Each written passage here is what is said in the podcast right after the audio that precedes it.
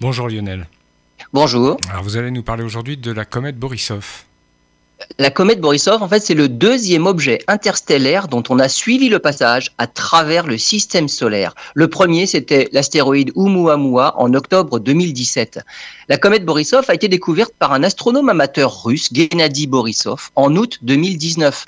Elle a été suivie en détail par de nombreux télescopes, et notamment le télescope spatial Hubble ou le réseau de radiotélescopes ALMA, pour en étudier la chevelure. C'est l'enveloppe gazeuse qui se développe autour du noyau lorsque la glace sublime en s'approchant du Soleil.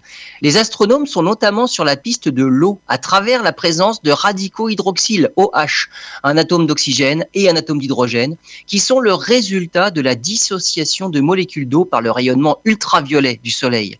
Les instruments ont suivi la perte d'eau qui avait débuté lorsque la comète se trouvait encore à 370 millions de kilomètres et qu'elle se déplaçait déjà à plus de 160 000 kilomètres heure au pic de son dégazage, la perte d'eau s'est élevée à 30 litres par seconde.